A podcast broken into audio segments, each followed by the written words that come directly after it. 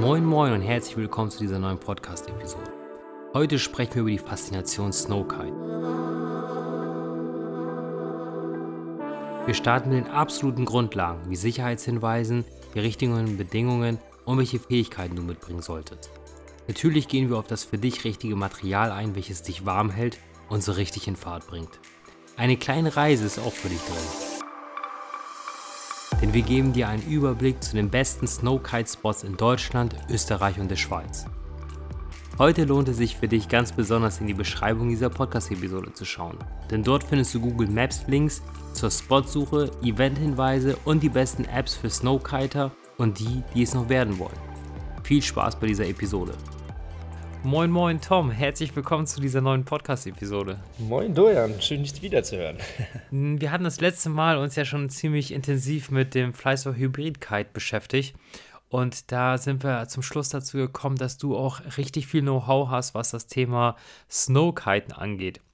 Und ich war noch nie in meinem Leben Snowkiten bin da tatsächlich noch nie zu gekommen. Ich habe gedacht, da können wir eine ganze Menge von dir lernen. Ich habe dich schon mehrfach irgendwie eingeladen zu unseren Snowkite-Events und äh, ja, haben wir noch nicht geschafft, aber es ist echt äh, ja, eine Alternative, wer äh, keine Lust hat, äh, ins kalte Wasser zu gehen im Winter und trotzdem irgendwie an der Bar hängen will.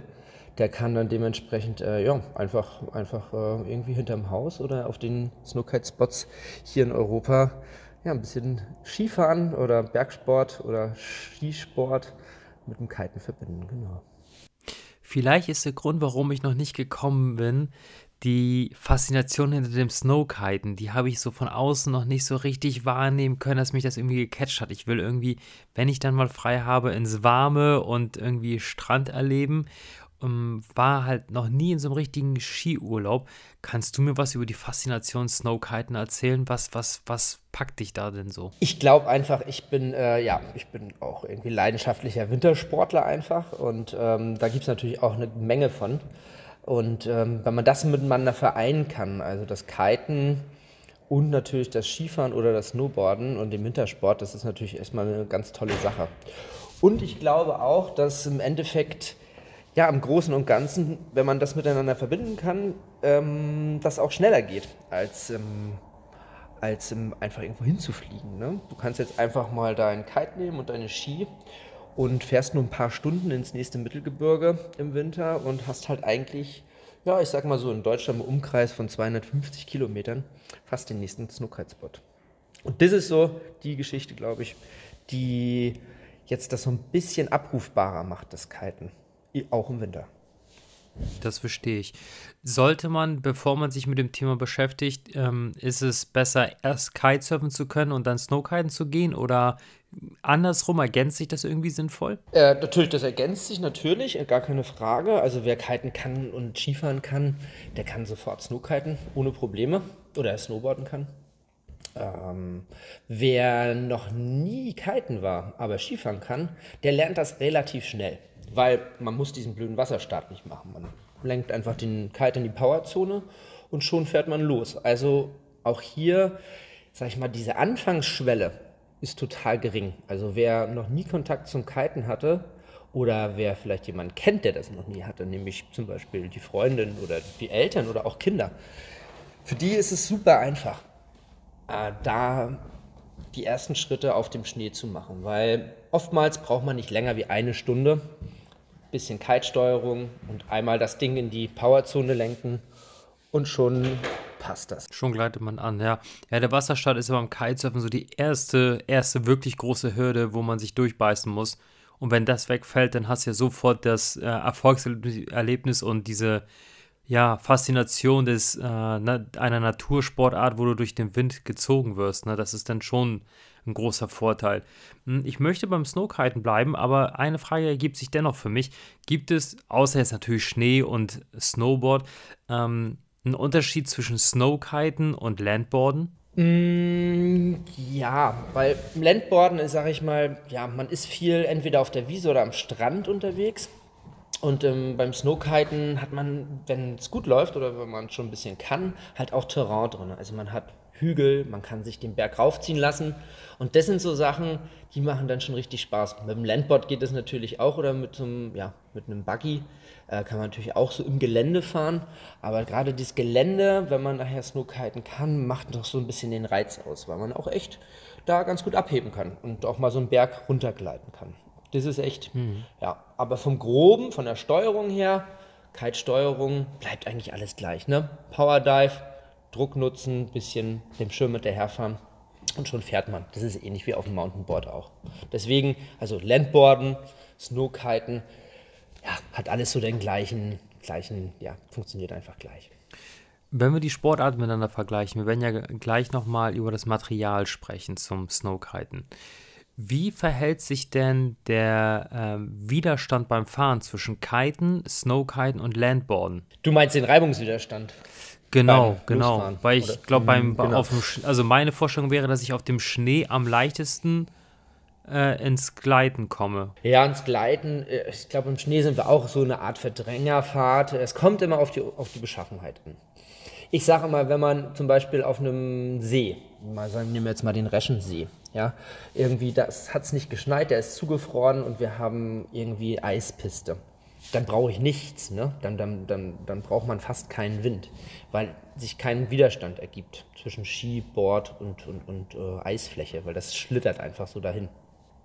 Ja. Da reicht ganz, ganz wenig Wind und ein ganz, ganz kleiner Kite, um hin und her zu fahren. Bin ich natürlich aber im Gelände, All Mountain, äh, Big, Big, Mountain, ja, mit äh, Meter oder einem halben Meter Neuschnee, dann brauche ich natürlich dementsprechend auch mehr Wind, mehr Leistung, mehr Zugkraft, um da mich bewegen zu können. Also das ist auch immer in Abhängigkeit der, der, der, der, Außen, also der Bedingungen quasi. Ne? Das ist genauso, wenn ich auf der Wiese bin mit dem Landboard, ähm, und da habe ich auch einen Widerstand, einen Reibungswiderstand, der ist ja relativ hoch auf der Wiese. Bin ich aber jetzt auf einem, im, im, im, am Strand, wo das Watt äh, ja, das immer buckelhart macht, sage ich mal, oder die, die, die Gezeiten den, den Strand hart machen, dann brauche ich auch nicht so viel Widerstand. Also es hängt immer der, von der Untergrundbeschaffenheit zusammen. Viel Widerstand bedeutet, ich brauche viel Kraft, um mich fortzubewegen und wenig Widerstand, also Eis zum Beispiel oder ganz planierte, planierte Snowkite-Spots gibt es ja auch. Also wir haben ja auch ein paar Spots, wo sogar die Bergbahn mit uns zusammenarbeitet und uns äh, so eine Area planiert. Geil. Das funktioniert dann auch ganz gut. Mhm. Jetzt hattest du kurz gesagt, dass man auch auf Eis äh, Snowkiten kann. Wenn man da jetzt ein Snowboard oder Skier nimmt, beschädigt man die nicht auf der Eis, auf der glatten Eisfläche direkt? Also ich komme vom Eishockey, ja, weißt du, also und da weiß ich halt, äh, ja, wie, wie, wie hart Eis ist und dass man da ja wirklich ankanten muss, um, um Grip zu haben. Ja, genau. Also ich rede jetzt auch nicht von einem, von einem, von einem, von einem See, der zugefroren ist von der Schlittschuhbahn, sondern ich rede ja. eher so, so von, von der, von der eisigen Piste, sage ich jetzt mal, ne? wo okay. es vielleicht drauf geregnet hat, wieder, wieder äh, also so ein Bruch, also ja, also eine Piste, sage ich mal, oder, oder, oder also ein bisschen Schnee sollte schon liegen, ansonsten ist die Verletzungsgefahr okay. natürlich auch groß. Dann nimmt man lieber Schlittschuh und dann äh, kann man das auch machen. Also es gibt tatsächlich ein paar Leute, die haben das auch schon mit Schlittschuhen gemacht, ne? Lange Schlittschuh und dann auf dem Eis, äh, richtig, also richtig auf dem, auf dem zugefrorenen See, ohne Schnee drauf. Das, äh, das geht natürlich auch. Das geht super mit dem Wing. Das geht natürlich auch äh, super mit äh, einem Peak oder mit einem Hybrid auf kurzen Leinen oder sowas. Da kann man natürlich auch mit äh, Schlittschuhen äh, auf dem See, auf dem zugefrorenen See, ähm, seinen Spaß haben. Gerade ja. mit dem Wing, also so zum Beispiel in den Krachten in, in, in Holland, ja, das, ist, das sieht schon witzig aus, wenn halt ein paar Leute dann auf den Krachten in Holland ähm, mit ihrem Wing und ihren Schlittschuhen unterwegs sind. Weil Schlittschuhfahren ist, glaube ich, in, in, gerade in den Niederlanden schon eine gute Tradition und äh, da habe ich schon einige Videos gesehen, äh, wo die Leute dann mit ihren, mit ihren Wings unterwegs sind. Äh, ja, das habe ich auch gesehen. Ja.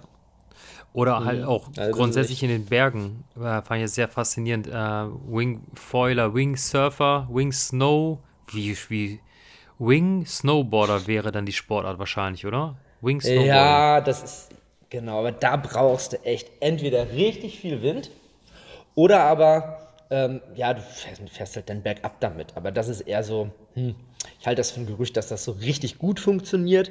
Zum Lernen auf der platten Ebene mit einer präparierten Piste, mit Wind, kann man auf jeden Fall mit den Ski oder mit dem Snowboard hin und her fahren, mit dem Wing. Und man kann auch bergab fahren mit dem Wing, na klar, als Unterstützung, so ein bisschen links-rechts. Ähm, ja, das funktioniert. Aber so richtig, äh, sag ich mal, zum Üben ist es cool in der Plattenebene. Genau. Oder halt mit, mit, mit Inline-Skates geht wegen ja natürlich auch. Jetzt sind wir Kitesurfer es ja gewohnt, eher als, also in Deutschland, sich eher Richtung Holland, Nord- und Ostsee zu bewegen. Wenn wir jetzt einfach mal so eine Stecknadel in Hamburg reinstecken und uns Richtung Süden bewegen, an welchen Spots kommen wir denn da vorbei, wo man Snowkiten kann? Vielleicht sollten wir vorher noch mal kurz drüber sprechen, wie ich überhaupt vorher rausfinde, dass überhaupt Schnee liegt, bevor wir losfahren. ja, genau. Genau, also genau, der normale Wetterbericht, denke ich mal, äh, in den normalen Medien reicht natürlich erstmal aus, um zu gucken, hey, wo kann es denn geschneit haben, wo ist es denn kalt? Ähm, da weiß man schon mal eine grobe Richtung. Und äh, Mittelgebirge sind natürlich erstmal ein super, super Anlaufpunkt. Ne? Erste Mittelgebirge von Hamburg, wenn du von da mal so sagst, wäre so der Harz. Ja, wenn man dann ein bisschen tiefer kommt, kommt man so Richtung Sauerland. Dann kommt man so ein bisschen in Richtung Rhön, das wäre dann so Wasserkuppe etc. Also man bewegt sich dann runter. Und äh, um das Ganze so ein bisschen zu checken, habe ich persönlich immer Bergfex, nennt sich die App. Da sind alle europäischen Skigebiete drin. Auch kleine Skigebiete mit nur so einem Mini, Mini, ja, Mini-Lift. Ähm, Gerade auch ja, im Harz oder wie gesagt im Sauerland gibt es ja viele kleinere Hänge. Dann haben wir das Erzgebirge, also alle Mittelgebirge Richtung Süden kann man so quasi abgrasen. Und bei Backfacts kann man dann halt gucken mit Livecams, hey, wie ist die Schneelage?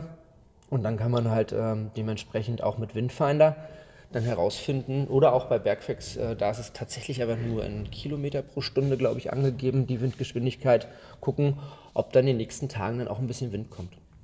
Dazu muss ich aber sagen, man kann ja nicht einfach jetzt irgendwie ins Erzgebirge fahren oder in Harz und sagen, jetzt gehe ich da mal Snowkiten, also wenn man die Region nicht kennt oder den Spot nicht kennt. Also gerade im Harz gibt es nicht ganz so viele äh, Möglichkeiten, aber da gibt es natürlich Ansprechpartner, unterschiedliche ähm, Snowkite-Schulen, wo man sich mal durchfragen kann. Aber im Harz, wie gesagt, gibt es Möglichkeiten, wenn man da ein bisschen tiefer kommt, so Richtung Kassel, Fulda, kommt dann schon die Wasserkuppe. Die liegt dann auf ja, über 1000 Meter schon, glaube ich, oder 1000 Meter. Ich glaube, irgendwie sowas. Und ähm, das ist relativ schneesicher sogar. Und das ist von Hamburg gar nicht so weit. Das sind, glaube ich, dreieinhalb Stunden. Ähm, und da kann man eigentlich so von Dezember bis Ende Februar auf jeden Fall mit einer geschlossenen Schneedecke rechnen. Wenn es jetzt nicht irgendwie total warm ist im Winter. Und ähm, genau, das findet man dann auch über Bergfex zum Beispiel raus, wie die Schneelage ist und kann auf der Wasserkuppe echt auch ziemlich cool Snowkiten gehen. Wenn man so ein bisschen aus der östlichen Seite des Landes kommt, da ähm, gibt es natürlich auch ein paar Mittelgebirge, das wäre dann so das Erzgebirge. Ähm, da gibt es auch unterschiedliche Snowkite-Spots in Satzungen oder südlich des Erzgebirges, so um die Ecke rum, drin her schon zum Bayerischen Wald. Ähm, sicher findet man auch einiges ähm, rund um den Thüringer Wald. Ja, wenn man dann noch ein bisschen tiefer kommt, dann wird es natürlich von der Schneesicherheit auch noch mal ein bisschen besser, weil es einfach auch die Mittelgebirge etwas höher werden. Das wäre dann so der Odenwald oder dann nachher unten so der Schwarzwald. Noch südlicher kommt nachher so der Aachensee, das ist südlich von München. Das ist dann schon in den Alpen oder ja, ist eigentlich schon fast in den Alpen. Und dann sind wir schon fast in Italien oder in Österreich. Und da sind natürlich die ganz bekannten Snowkite-Spots wie Reschensee ja, in Italien oder an der äh, österreichisch-italienischen Grenze. Und in der Schweiz natürlich der Silberplaner See, kennt auch jeder. Ähm, auch ein hochalpiner See, der dann den ganzen Winter zugefroren ist, wo immer Schnee liegt, wo es aber auch echt kalt werden kann. Und Tschechen haben zum Beispiel auch den Lipno-See, Stausee. Das ist ähm, ja für alle, die so in Bayern wohnen oder auch in Österreich die kommen da ganz gut hin. Genau, und für die Norddeutschen ist es natürlich auch super interessant, sich in Richtung Dänemark oder Norwegen, Schweden zu orientieren. Und ähm, gerade Norwegen ist ein, ja, sag ich mal so, das Snowkite-Mecker. Da pilgern selbst die Amerikaner hin oder was auch immer für Leute die, von der ganzen Welt. Weil da gibt es das Hochplateau des Haganer Witter. Da hat man, glaube ich, endlose Kitespots. Also da gibt es wirklich eigentlich fast kein Ende in Sicht. Genau. Also ihr merkt, dass es echt richtig, dass es echt richtig viel gibt und äh, egal wo man aus Deutschland herkommt, ich glaube so mit zweieinhalb Stunden Fahrzeit, vielleicht von Hamburg aus ein bisschen mehr, kann man relativ einfach im, im Winter, so zumindest, zumindest zwischen Dezember und Ende Februar, m, seine Snookite-Spots erreichen. Das ist schon mal ein wirklich wertvoller Überblick. Jetzt, bevor du äh, angefangen hast, über die Spots zu sprechen, haben wir ja über die zwei Apps gesprochen. Ne? Jetzt würde ich ganz gerne mal als Beispiel den Harz mir aussuchen. Ne? Ich würde jetzt gerne mal im Harz Snowkiten gehen. Jetzt müsste ich aber wissen, jetzt habe ich diese Apps, was müssen die mir denn anzeigen, dass es sich lohnen könnte, ähm, dahin zu fahren? Weil beim Kiten habe ich ja äh, eine Windfinder-App, die zeigt mir dann drei Knoten an, aber damit werde ich nicht ins Fahren kommen. Was, was, also wie muss die Vorhersage aussehen, dass, dass es sich lohnen könnte? Ne? Also wirklich äh, keine Garantie, weil es ist eine Natursportart, das äh, kann ja dann vor Ort dann doch wieder ein bisschen anders aussehen. Aber was ist denn eine, eine solide Vorhersage? Ja, ich denke also zum Snowkiten, und da kommen wir ja wieder zu unseren Produkten von Fleißsurfer, so mit dem Peak, das Ding steht einfach mal so bei vier Knoten stabil am Himmel. Fünf, sechs Knoten brauchen wir schon, je nach Schneeuntergrund, was wir ja schon gerade gelernt haben, um irgendwie hin und her zu fahren. Wenn ich aber meine acht, neun Knoten habe, ja, dann ist es, dann ist es kein Problem. 20 km/h, ich glaube, das, das, ist sogar so ein bisschen mehr. Ja, dann, dann, dann kann ich auf jeden Fall mich da irgendwie auf dem Schnee bewegen. Und ähm, mehr brauche ich eigentlich nicht. Dann brauch, muss ich halt irgendwie schauen, was habe ich als Ausrüstung. Ja, wenn ich jetzt gar nichts habe und äh, mal, ja, nicht mal ein paar Ski, dann muss ich halt gucken, irgendwie gibt es noch einen Skiverleiher um, um, um, um eine Ecke irgendwo im Gebiet. Gibt es eine ausgewiesene Snowkite-Area vielleicht sogar? Das gibt es ja auch in einigen Skigebieten, wie in Lofer, ja, oder ja auch in anderen Skigebieten, wo man sagen kann, da kann ich das auch miteinander verbinden, mein Skisport und oder ja, mein Bergsport mit dem, mit dem Snowkiten. Und ähm, ja, dann muss ich halt gucken, was brauche ich für eine Ausrüstung. Weil, wie gesagt, so mit dem Tube Kite, hm, ich weiß nicht, ob wir dazu noch kommen, aber das ist natürlich auch immer viel Aufwand, ne? Kite im Schnee aufpumpen und so weiter. Also materialtechnisch äh, sollte man sich natürlich dementsprechend auch vorbereiten und wettermäßig auch gucken, wenn es halt durchgängig schneit, ja, dann ist auch meist schlechte Sicht. Und schlechte Sicht und Snowkiten irgendwo im Backcountry-Gelände oder wie auch immer, kann natürlich dann auch echt gefährlich werden. Weil man sich verirren könnte, meinst du? Ja, es kann ja auch, also wenn ich gar keine Sicht habe, es kann ja auch irgendwo mal steil runtergehen. Ne? Ich kann ja irgendwo, da kommen Bäume, äh, keine Ahnung, vielleicht auch Hochspannungsleitungen, Zäune etc. Und ähm, also bei schlechter Sicht, das ist im Endeffekt das gleiche wie beim Kiten auch. Also bei Nebel, das ist ja auch nichts anderes, geht man ja eigentlich auch nicht kiten. Klar, wenn ich, ja. das, wenn ich die, die, die Area kenne und ähm, ich weiß, ja, okay, da ist jetzt, das ist da und da und da kann ich fahren, dann ähm, klar kann man das machen, aber da sollte man schon mit einem gewissen Respekt ja, das Ganze betreiben. Vor allen Dingen, wenn man das Gelände nicht kennt. Also auf einer ja. Wiese hinterm Haus, sage ich jetzt mal, oder auf einer bekannten Wiese in einem, in, einem, in einem, Mittelgebirge, wo man weiß, alles klar, da kann ich ein bisschen hin und her fahren und da schneit es nur. Das ist natürlich nicht das Riesenproblem, aber habe ich dann auch noch irgendwie Nebel dazu oder sowas, dann, naja, dann würde ich halt gucken, wenn ich, das, wenn ich das Terrain nicht kenne, nicht, dass ich da nachher irgendwo reinfahre oder irgendwas anderes mir passieren kann. Es können ja auch Stromleitungen im Weg sein, ne? Ja, klar, du weißt ja nicht. Also, ja. Also du weißt, das, wo die lang gehen. Ja, genau. eine Straße ja, ja, kommen, ne? dann, dann ist das Risiko gering, weil dann lenkst du den Kite runter und dann fährst du einfach unter durch, ne? Nein, liebe Zuhörer, auf gar keinen Fall machen. Das ist nur, nur ein blöder Scherz von mir. Hm, äh, Tom, wenn ich jetzt äh, mir den Spot ausgesucht habe, ich habe einen neuen Knoten Vorhersage, was packe ich denn jetzt in mein Auto ein? Weil das Material ist ja jetzt ähm, nochmal anders als beim Kiten. Der Neo bleibt zu Hause. Ich nehme mir natürlich Skiklamotten mit. Was noch? Also warme Sachen ist auf jeden Fall schon mal wichtig, ne? weil meistens hat es ja so um die 0 Grad. Sonst wird der Schnee ja nicht liegen bleiben, so nach dem Motto. Ne? Äh, mir wird schnell warm beim Snowkiten, das muss man auch dazu sagen. Also von daher, aber gute Funktionssachen sind echt wichtig. Ähm, genau, dann ein Helm, eine Skibrille, Handschuhe. Also alles das, was ich irgendwie beim Skifahren oder beim Snowboarden auch benutze. Dann brauche ich natürlich mal ein Trapez. Das ist natürlich ganz wichtig. Da macht sich ein Sitztrapez auch nicht so schlecht, weil dann rutscht die Jacke nicht so hoch und das, der Schnee kann nicht unter meine Jacke kommen. Also weil ein Sitztrapez, ja, man kann auch einen Klettergurt nehmen, zum Beispiel. Wenn man noch irgendwie aus dem Klettern kommt, dann ist das auch schön kompakt und fest und man hat den, den äh, kann man ja auch vorne einfach so seinen schicken Loop dann durchführen. Also ja. Klettergurt geht auch zum Snowkiten. Nutzt du als äh, passionierter Kitesurfer ein Sistrapez? weil es für dich komfortabler ist oder bleibst du beim Hüfttrapez? Nö, ich habe eigentlich mein, meine, ähm, also meine Skiausrüstung, die ich habe, oder meine, meine, meine, meine Wintersachen haben einen relativ hohen Latz.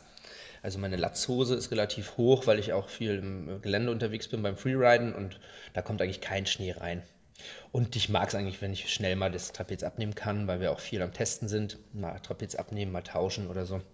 Aber ja, also es gibt, die Schulen machen das viel mit Sitztrapez und ich kenne auch viele Snookerter, die viel mit dem Sitztrapez unterwegs sind, weil der Schwerpunkt noch mal ein bisschen tiefer ist und das Ding halt nicht ganz so hoch rutscht, weil es sitzt in der Jacke nicht ganz so fest, weil man hat die dicke Jacke an ja, und da rutscht, kann das Trapez dann auf der Jacke so ein bisschen hin und her rutschen. Die Jacke rutscht hoch und damit rutscht das Trapez auch hoch. Dann hängt es dir irgendwann oben und dann kann es mal kalt werden unter der Jacke.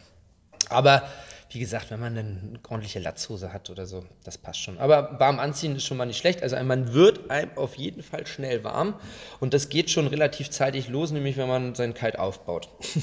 Weil Ja, man glaub kannst dir vorstellen, wenn man jetzt zum Beispiel einen Tube Kite hat, mit dem weil man nichts anderes jetzt hat, kein Peak oder kein Byron oder kein kein kein Soul, ja, keine Ahnung, hat, muss sein Tube Kite noch erst hinlegen, aufpumpen, Line ablaufen, nochmal Line ablaufen, anknüpfen. Ja, und das mach mal bei 20 cm Neuschnee mit deinen Skischuhen oder mit deinen Snowboardschuhen, dann bist du schon mal das erste Mal nass geschwitzt. Das kann ich dir versprechen. Dann musst du das Ding noch irgendwie starten, da brauchst du nochmal einen Starthelfer. Deswegen, ich bin da nicht so der Freund beim Snowkiten von irgendwelchen Tube-Kites. Es geht natürlich, gar keine Frage. Aber dafür haben wir ja quasi unseren Peak entwickelt bei Fly Surfer und das Ding, das schmeißt du einfach hin, ja, und äh, legst die, rollst die Bar aus und zuppelst einmal dran und dann steht das Ding oben und es kann losgehen. Da hat man echt viel weniger Aufwand. Klar, wir lassen natürlich immer die Bars angeknüpft bei unseren Softkites. Das muss man wollen, das muss man können, dass wenn man ähm, sich das leisten kann, für jeden Kite eine eigene Bar zu haben. Aber ja, bei einem, bei einem, bei, gerade bei einem Peak ist die Bar jetzt auch nicht so immens teuer, so eine Connect-Bar. Das ist richtig. Ich würde gerne, bevor wir nochmal auf den Peak zu sprechen kommen, nochmal den leichten Einstieg mit dem bereits vorhandenen Tube Kite ansprechen wollen. Ich stelle mir das mit dem Tube Kite, also nicht nur wegen dem Auf- und Abbauen, ziemlich ungeeignet für Schnee vor. Mm, Aus folgendem Grund. Wir haben ja den Blätter im Inneren, der ist ja in der Regel weich. Ähm, wir haben die Strut-Verbindungen. Dazwischen hast du ja auch noch dieses äh, Verbindungsstück aus, aus Gummi. One-Pump-System. Mhm. Ja, das, genau, das One-Pump-System, das wird ja alles hart bei Kälte. Und auch wenn ich jetzt an einige Verschlu Ventilsysteme denke von einigen Herstellern, dann ist das ja so, dass du so ein, ja, jetzt beispielsweise beim Core-Kite hast du ja so eine Kappe, die zurückschlägt. Ne? Und wenn das hart Genau, und genau, kalt ja. ist, dann schlägt das nicht mehr zurück. Ähm, was gibt es denn? Also ich, ich halte es echt für einen Nachteil. Also ich würde, also ich würde auch erstmal mit einem mit einem mit einem Tube Kite, wenn ich nur den habe und mir nicht sofort was Neues kaufen kann oder möchte, würde ich auch erstmal einen Tube Kite nehmen. Welche Risiken habe ich denn da? Weil ich sehe da ja auch wirklich ziemlich schnell das Risiko, mein Material zu beschädigen. Ja, also wir müssen jetzt ja nicht gleich von minus 30 Grad ausgehen. Ne, das müssen wir mal vor, vorab nehmen. Also so bei um die 0 Grad, vielleicht minus 5, irgendwo so. Ja, da, da, das, das schädigt es mit dem Material nicht auf Anhieb sofort. Und da ist nicht gleich irgendwas kaputt, sagen wir es mal so. Natürlich hast du recht, gewisse Plastikkomponenten, gewisse Komponenten, die werden schon brüchiger, weil sie härter werden. Und da kann auch schon mal, aber dass jetzt direkt das so kalt ist, dass etwas abbricht, weil es so kalt geworden ist. Ja, es wird nur steifer im Endeffekt. Natürlich musst du überlegen, ähm, der Kite fliegt, erzeugt dadurch natürlich auch nochmal mehr Kälte, weil der Kite ähm, jetzt nass ist vielleicht, lag im Schnee, jetzt fährst du lang, man kennt es, ne, dann gefrieren so ja, an den Haaren vielleicht so kleine Eiszapfen oder sowas. Aber das beschädigt den Kite jetzt nicht wirklich. Klar, wenn ich ein Eisfeld habe irgendwo, eine Wächte, wo das Wind verweht ist und das sind richtige Zacken, da, das kann Rasiermesser scharf sein, ne? Gar keine Frage, aber Ja. damit machst du auch einen Softcut kaputt. Also, Ja. wenn ich da so eine, so eine Eisverwehung habe, die wirklich äh, ge- tiefgefroren ist, sage ich jetzt mal, und ich ziehe meinen Tube Kite darüber, ja, dann kann ich da auch mal ja, die Fronttube irgendwie kaputt machen oder so. Aber das kannst mit dem, passiert mit dem Softkite natürlich nicht ganz so schnell, muss man einfach sagen, weil der gibt nach, da reißt nichts oder wenn man den mal wirklich mal öfters mal aus dem Zenit irgendwie auf den, auf den Boden schleudert oder so, da passieren jetzt nicht solche, solche großen Schäden. Aber was ich jetzt sagen würde, ich würde jetzt davon abraten, jetzt sein, sein Tube Kite bei minus 5 Grad zu benutzen. Hm. Das würde ich jetzt nicht sagen, aber der Aufwand mit einem Tube Kite äh, Snowkiten zu gehen, der ist wirklich wesentlich, wesentlich größer. Und was ich auch sagen muss, die Deep Power Fähigkeit, die man wirklich beim Snowkiten oftmals braucht, die ist natürlich bei so einem Peak bei einem Hybrid oder auch bei einem Soul ja viel, viel besser gegeben. Also da ist wesentlich mehr Deep Power, weil wir befinden uns ja irgendwo im Landesinneren.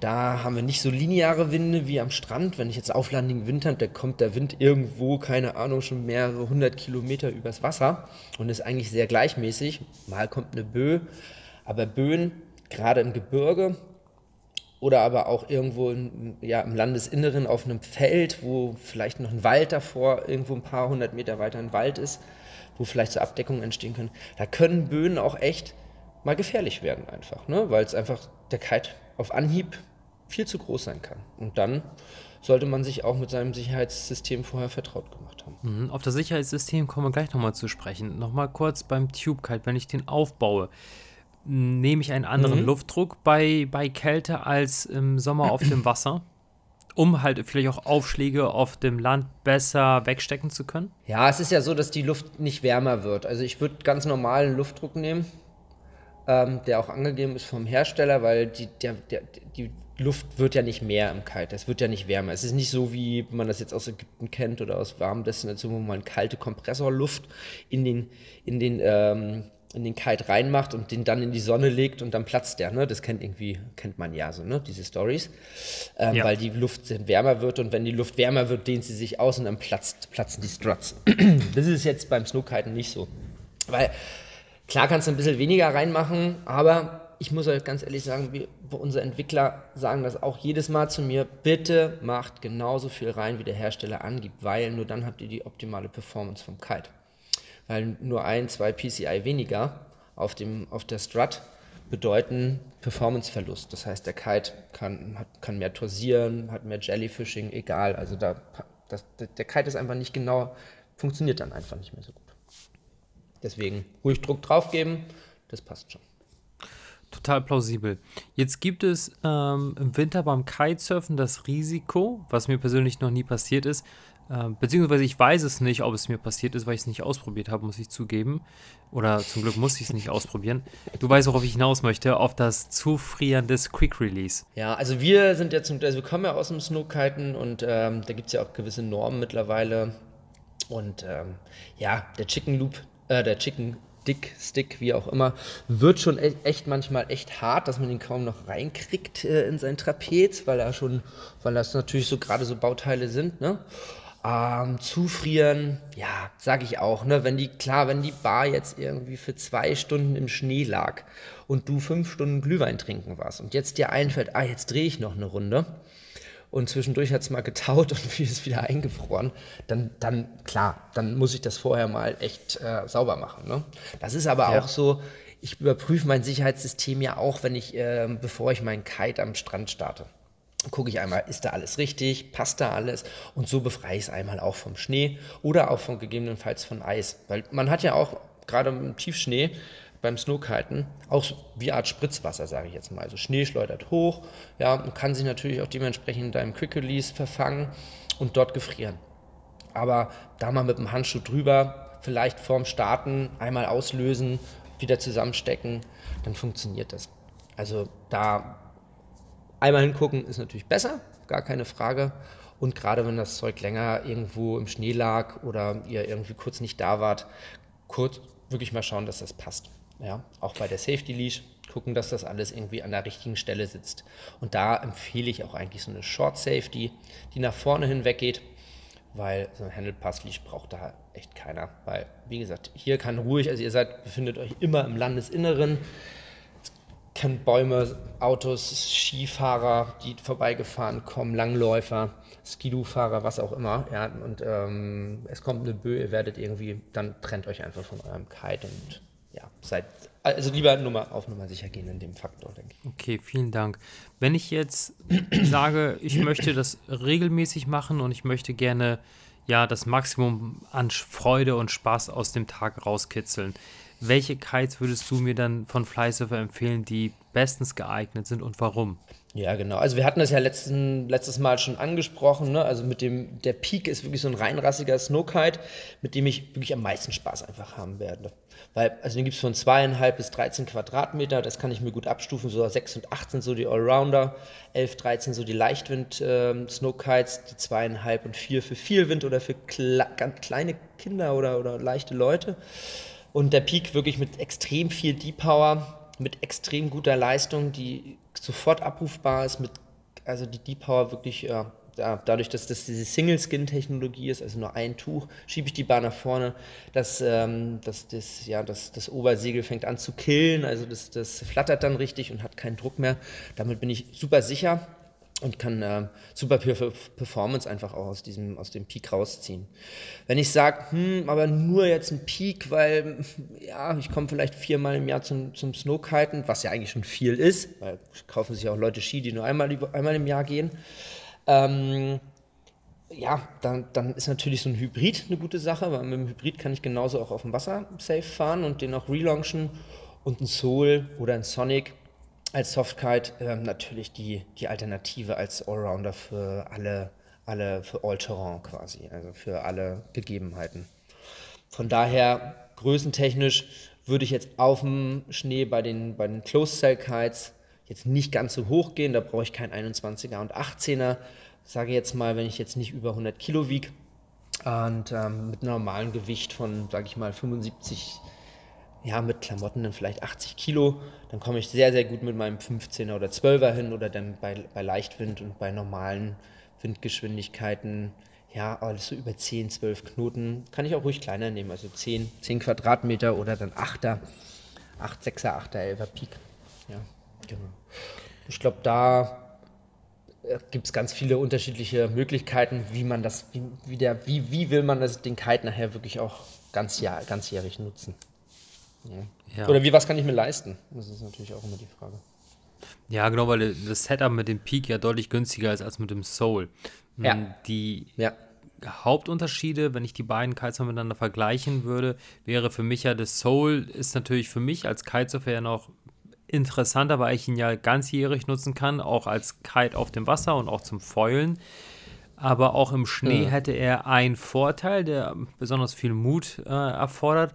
Mit dem Soul könnte ich ja auch im, beim Snowkiten springen, mit dem Peak eher nicht. Genau, also der Soul, der kannst du genauso springen wie auf dem Wasser auch. Also da bleibst du echt lange oben oder springst oder fliegst halt auch mal einen Berg runter. Wenn ich ein bisschen Terrain habe, das heißt, wenn es ein bisschen bergab geht, kann ich aber auch mit dem Peak das ganz gut machen. Der trägt natürlich auch, der hat nur nicht diesen Lift. Also so ein Transition Jump schaffe ich auch mit dem Peak. Also wenn ich jetzt sage, ich will hier mal so eine kleine Rotation machen und in die andere Richtung weiterfahren, ne? so eine keine Ahnung, Front Roll Transition oder was auch immer oder einfach nur ein richten, gesprungener Richtungswechsel. Das kann ich auch mit dem Peak machen. Der hat halt nur nicht den Lift vergleichbar mit, mit dem Soul oder Sonic. Ähm, genau, aber was du schon angesprochen hast, ja, der Peak ist wesentlich günstiger mit der Bar-Kombination sogar.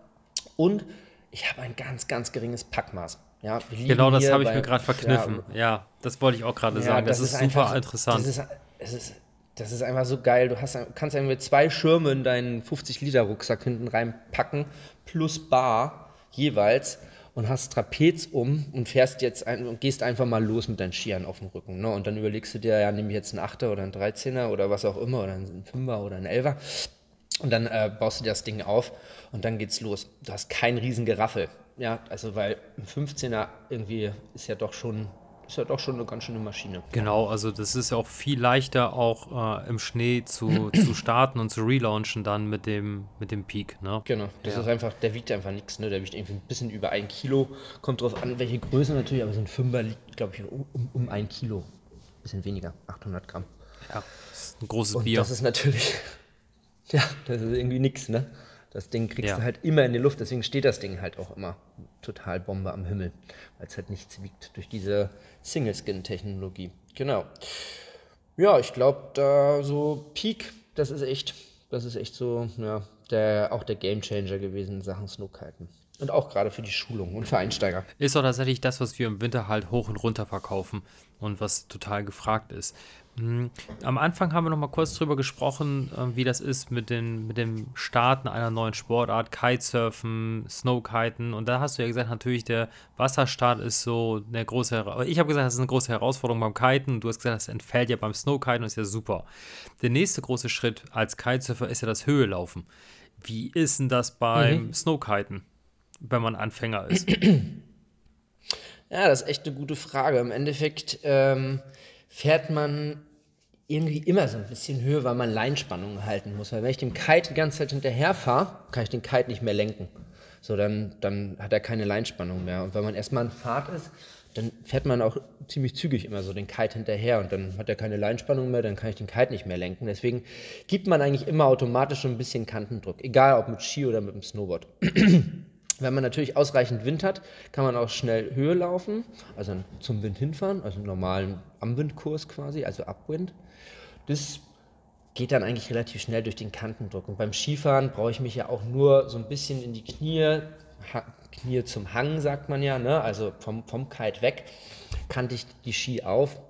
Oder beim Snowkiten, äh, beim, beim Borden lehne ich mich so ein bisschen nach hinten und dann laufe ich schon höher. Ist natürlich immer alles bei bisschen mehr Wind, ein bisschen einfacher, weil dann kann ich das besser kontrollieren. Da muss ich nicht immer so wie bei Leichtwind so den Grad finden. Ähm, aber ich sage auch hier, Orientierung ist alles. Wenn ich das Windfenster kenne, wenn ich weiß, von wo der Wind kommt, wenn ich weiß, wo ich hin will, wo ich, wie, wie hoch ich an den Wind ranfahren kann, kann man das sehr, sehr schnell lernen. Also, wie gesagt, zurückkommen ist okay. Vor allen Dingen auch, hier ist es so, bei, gerade beim Snowkiten, wenn ich jetzt merke, ah, irgendwie komme ich da nicht mehr raus, wo ich gestartet bin, ja, da steht irgendwie der Lehrer oder da ist das Testcenter, wie auch immer, dann kann ich gerade bei diesen Softkites, ja, das Ding lande ich einfach durchs Auslösen oder durchs Ziehen und Halten bei der Steuerlein, lande ich rückwärts, raffel mir den so ein bisschen zusammen, klemme den unter den Arm, schneide meine Ski ab oder Snowboard und laufe einfach das kleine Stück wieder zurück nach Hause. Beziehungsweise ähm, skate ich mit dem Ski irgendwie wieder in die Richtung oder lass mir den nochmal hochschmeißen das ist natürlich auch irgendwie Luxus, was man beim, was man beim Wasser, äh, auf dem Wasser nicht hat. Ne? Weil dann ja, muss ich irgendwie gucken, hä, holt mich einer mit dem Boot ab, wo bin ich am Strand, wo ist mein Board, scheiße, irgendwie, wie komme ich zurück? Ja, also das ist beim Snookiten echt easy. Und wir haben super viele Schulen auch in Deutschland, die das machen und mm, wo auch viele Leute echt ohne Vorerfahrung vom Wasser kommen. Also die einfach sagen, hey, das haben wir ja gesehen, sind hier gerade im Urlaub und das wollen wir jetzt auch mal ausprobieren. Und ähm, gibt auch Leute, die gehen nur Snowkiten in gewissen Regionen, die haben gar nichts mit dem Wasser am Hut. Also auch das gibt es. Mag man nicht glauben. Die Einstiegs... Ja, ich, also es ist schon irgendwie nachvollziehbar, weil ich denke einfach, die Einstiegshürde ist viel geringer als beim Kitesurfen.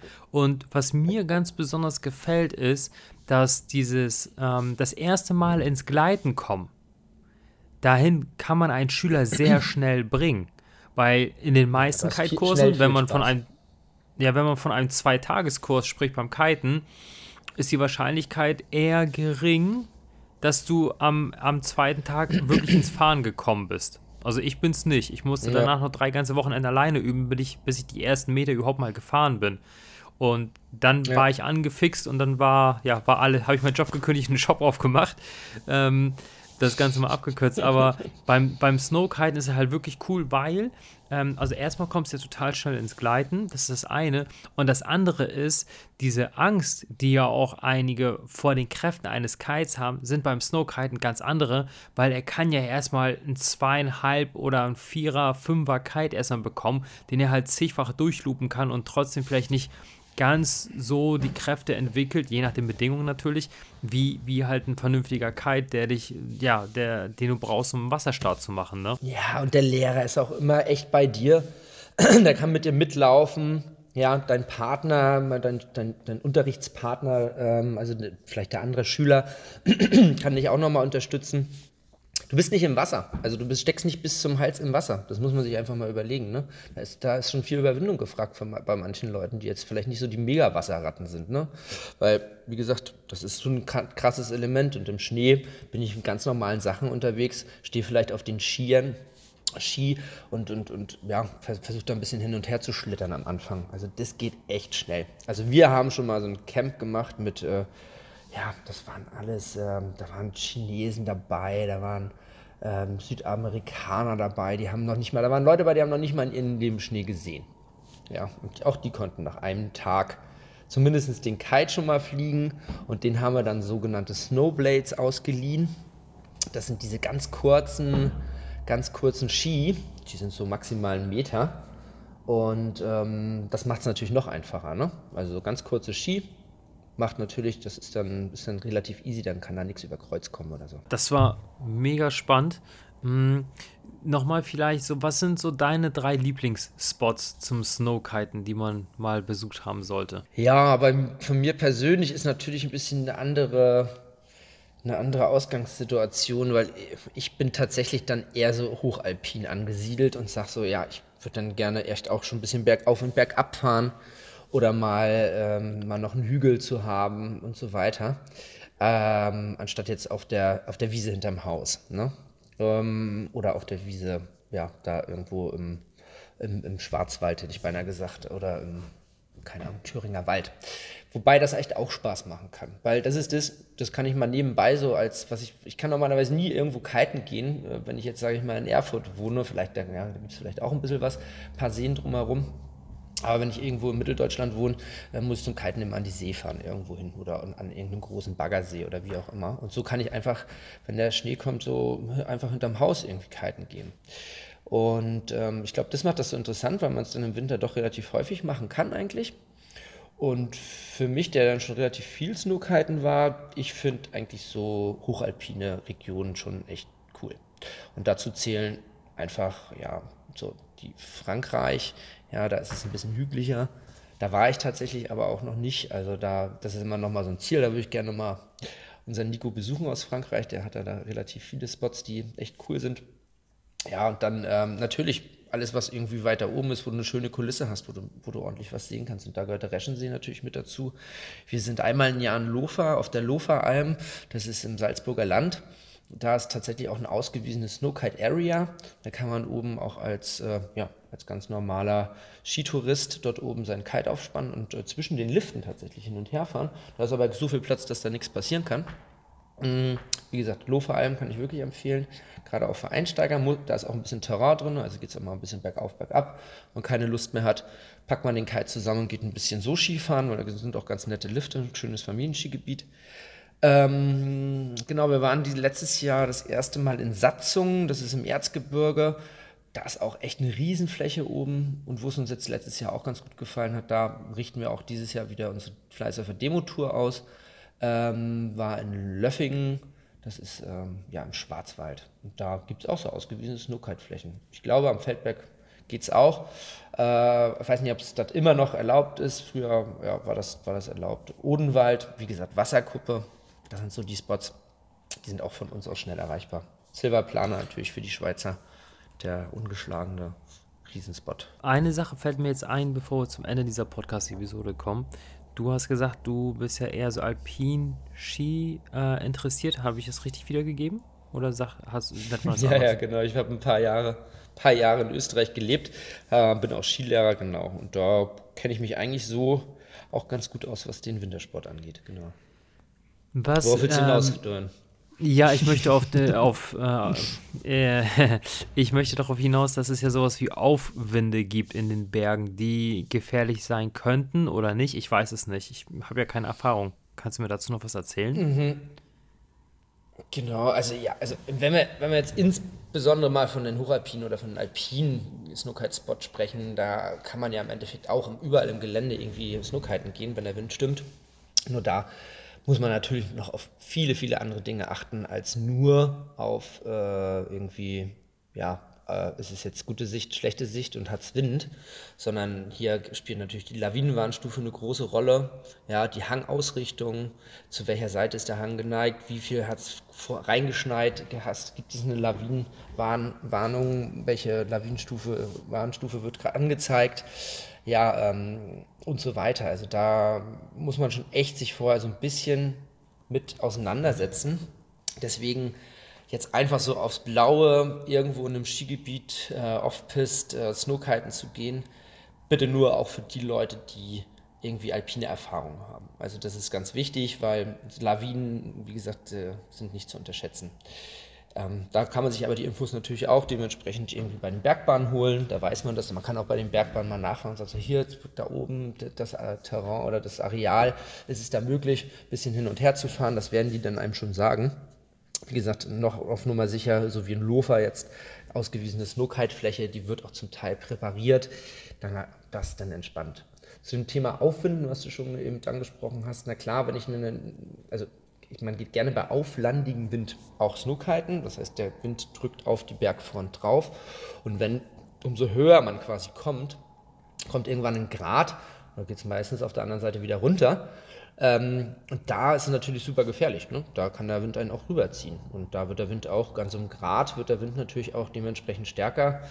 Da können sich Wächten bilden, also Schneeverwehungen, ähm, die auch abbrechen können in die andere Richtung, wo man jetzt, wenn man auf so einem Grat lang fährt, ja, da natürlich auch ein bisschen Rücksicht drauf nimmt.